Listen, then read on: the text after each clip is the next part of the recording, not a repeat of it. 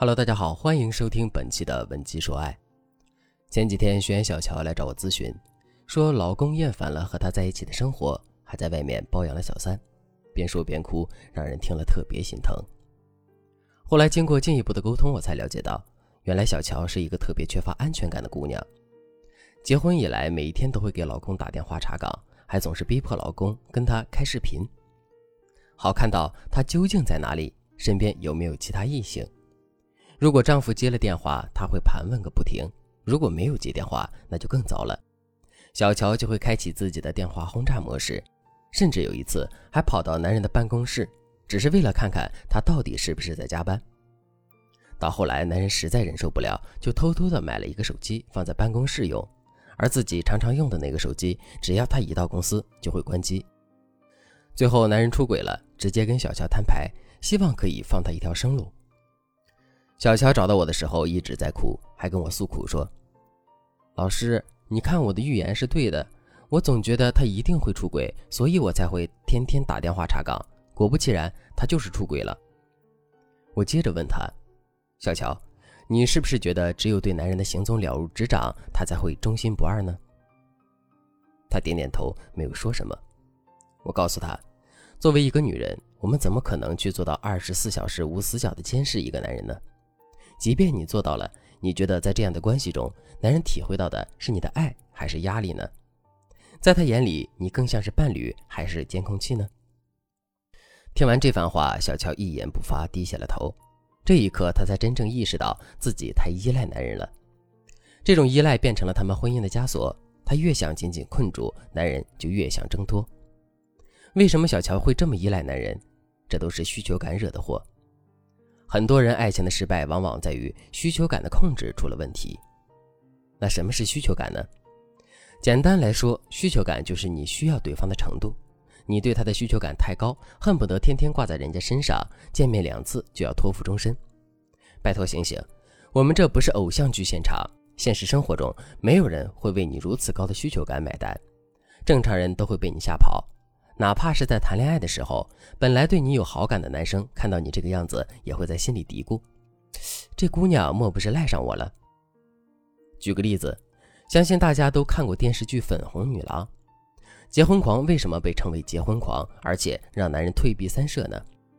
就是因为他的需求感太高了，真真应了张爱玲的那句话：“见了他，他变得很低很低，低到尘埃里，但他的心里是喜欢的。”从尘埃里开出花来，但是遗憾，并没有人要看你尘埃中开出来的那朵花，因为大家都喜欢万人迷，高高在上，像只小猫一样，拿爪子轻轻拍你一下，让你看到爱情的可能性。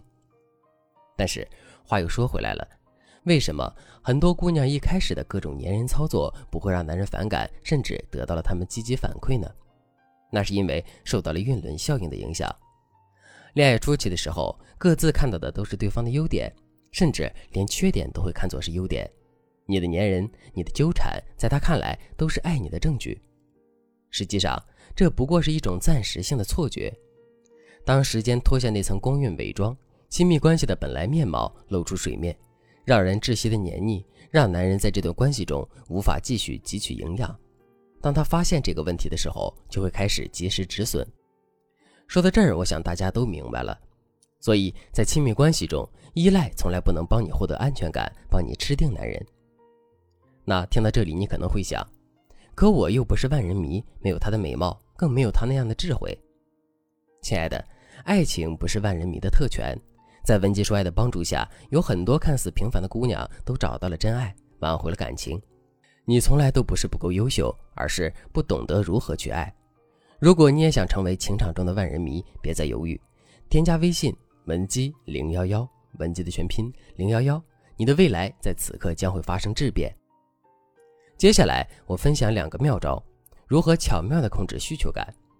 一、制定赏罚机制，给予正确反馈。当我们把眼光重新聚焦到案例中的小乔，她总是担心老公出轨，经常给老公打电话查岗。但是，即便是老公接起了电话，主动汇报，小乔也没有任何积极回应，这就是问题所在。没有谁愿意天天被监视，可以说，男人可以忍，但绝对不会一直忍。他也需要知道自己应该忍到什么程度，需要接受到正向的反馈，来给整件事情画上一个句号。所以，如果你希望男人不会对你的查岗电话厌烦，甚至主动向你汇报自己的行踪，那就一定要学会制定赏罚机制。什么意思呢？当我们给男人打电话查岗的时候，男生配合主动，还关心你有没有吃早餐的时候，这时候我们就应该给予正面积极的反馈，比如晚上下班的时候给他加个菜，让他知道你喜欢他的坦诚。但是如果他没有接你的电话，我们的态度可以冷淡一些，晚饭只给他准备一份白饭和咸菜，让他知道这样的行为让你生气。人们都希望得到好的待遇和正面的态度，这样做的次数多了，他就形成习惯，就知道要及时给自己的老婆大人打电话汇报行踪了。至于涉及到原则性或者感情未来的大事上面，再发脾气也不迟。二，以退为进。解封自己的社交圈，在过度狭隘的社交圈中，会使得女性固步自封在和男人狭小的舒适区里，无形之中让你对男人有了依赖心理。此外，过度单调的生活也会让男人对你放松警惕，觉得你过度安全，反而越来越不珍惜你，疏忽你的感受。所以，要学会解封自己的社交圈，可以把你多余的依赖感分出来给你的朋友，比如你们本来计划中秋节去旅行。可他公司临时有事去不了了，这个时候你会选择 A，他不去，我也不去了；B，找别的朋友一起去，反正我一定要去度假；C，调整假期，等下次男友有空一起去。很多女生都不会选 B，觉得选 B 的姑娘太自私了。而实际上，你选了 A 和 C，你男朋友真的会感激你、爱他吗？并不会，他只会暗自得意。果然，他没有我是不行的。当你选择和闺蜜一起旅行，坐飞机去海边尽情享受，在朋友圈里晒出姐妹的泳装照，她心里一定会想：要是此刻陪在你身边的是我，该多好呀！或者担心你在那里被其他优秀的男人搭讪。此时内心有不安全感的人变成了他，为了打消自己的疑虑，他一定会变成主动打电话的那一个。下一次旅行，就算排除万难，他也一定会选择和你一起去。拿捏暴露需求感的度，它能使你像在沙漠中拥有了一台 GPS，让你能够知道在感情中自己在哪儿，要往哪儿去，从而营造一个良好的互动关系，谈一场愉快的恋爱。如果你也在爱情地图里迷了路，赶紧添加微信文姬零幺幺，文姬的全拼零幺幺，我们的分析师会带领你走出迷雾，迎接光明。好了，今天的内容就到这里了。文姬说爱，迷茫情场。你的得力军师。